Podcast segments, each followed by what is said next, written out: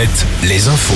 Avec Denis Lebars, bonjour. Bonjour, l'actualité marquée notamment par cette enquête sur la mort de cette jeune femme ce week-end à Lorient.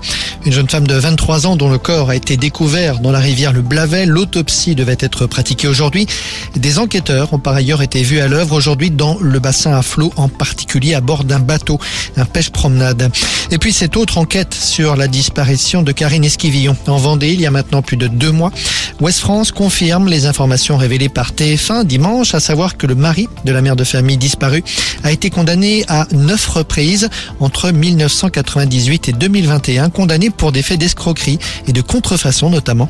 Le mari, interrogé par l'équipe de l'émission 7 à 8, a visiblement conscience des soupçons qui pèsent sur lui. Il commente les investigations des gendarmes à son domicile. Je pense que ça va être le seul, euh, la seule personne en France à être content d'avoir un gendarme chez lui.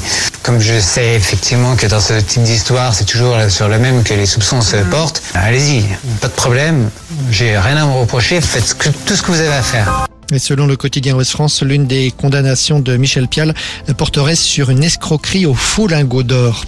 Le gouvernement dévoile aujourd'hui son plan de lutte contre la fraude sociale. On en connaît déjà quelques lignes. Il prévoit notamment de fusionner la carte vitale et la carte d'identité. Deux groupes ukrainiens viennent d'annuler leur participation au Hellfest dans un peu plus de deux semaines. Ces deux formations n'auraient pas l'autorisation de sortir de la part du gouvernement ukrainien. Ils ont d'ailleurs dû annuler leur participation à d'autres festivals européens. Le Hellfest, rappelons-le, a lieu du 15 au 18 juin. La pratique du vélo encouragée par une banque, le Crédit Mutuel, qui annonce le lancement d'une offre commerciale le 12 juin. Un prêt à taux zéro sans frais de dossier pour l'achat d'un vélo électrique ou non dans la limite de 6 000 euros. L'offre concerne toutes les agences du Crédit Mutuel et du groupe CIC. À Roland Garros, la première grosse surprise de la quinzaine. L'élimination du numéro 2 mondial, Danil Medvedev, le russe, a été battu par un Brésilien issu des qualifications 172e mondial. Chez les dames, deux Françaises qualifiées pour le deuxième tour, Océane Dodin et Diane Paris, alors que la Bretonne Claire Burel a, elle, été battue. Et puis en rugby, les supporters du Stade Rochelet sont prêts, prêts à cliquer pour les abonnés au club. La billetterie de la demi-finale du championnat de France ouvre demain une demi-finale qui, rappelons-le, se disputera en Espagne à San-Sébastien le euh, 19, le 10 juin.